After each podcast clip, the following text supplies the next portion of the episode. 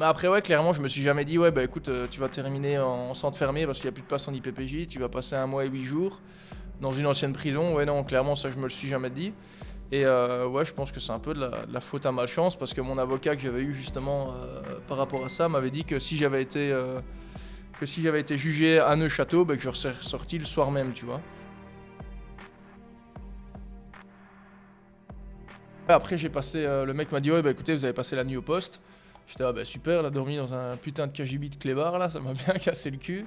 Et puis le lendemain, j'ai été transféré euh, à, Bastogne, ouais, à Bastogne. Euh, et là, à nouveau, j'ai repassé la nuit euh, au KGB parce que je devais attendre mon audience parce que le procureur du roi voulait pas me libérer. Et donc du coup, bah, le lendemain, il y a eu, il y a eu l'audience à Arlon. Et euh, voilà, cela, mon, enfin, la, procureure du, roi, pardon, euh, m'a dit que j'allais en, en centre fermé parce qu'il n'y avait plus de place en IPPJ. Et puis euh, c'est de là que c'est parti, quoi.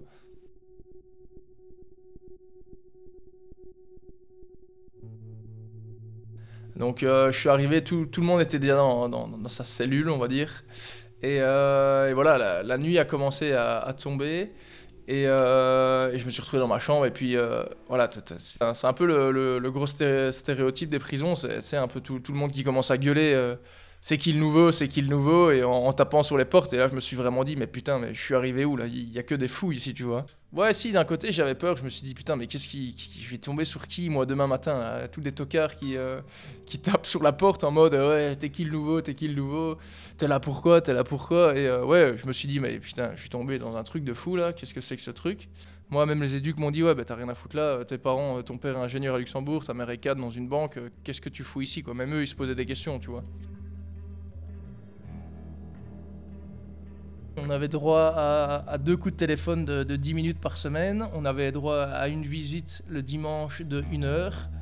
Et euh, voilà, la journée, on avait entre guillemets des, activités de temps en temps, du style euh, sport. Le dimanche, euh, on matait un film.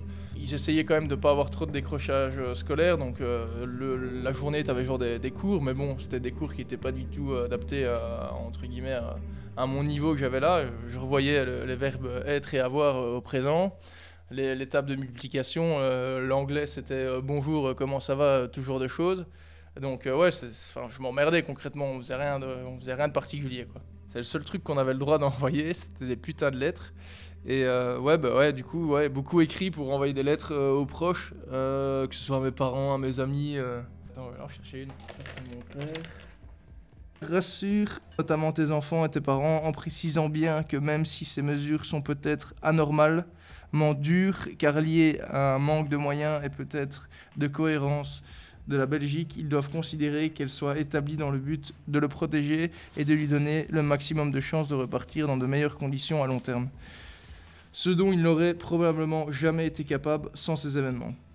Il faut espérer très fort qu'une EPPJ se libère. Et donc ouais, ça c'est un peu euh, les lettres euh, que, que j'avais reçues euh, pendant que bah, j'étais en centre fermé et qu'on espérait toujours qu'une euh, se libère.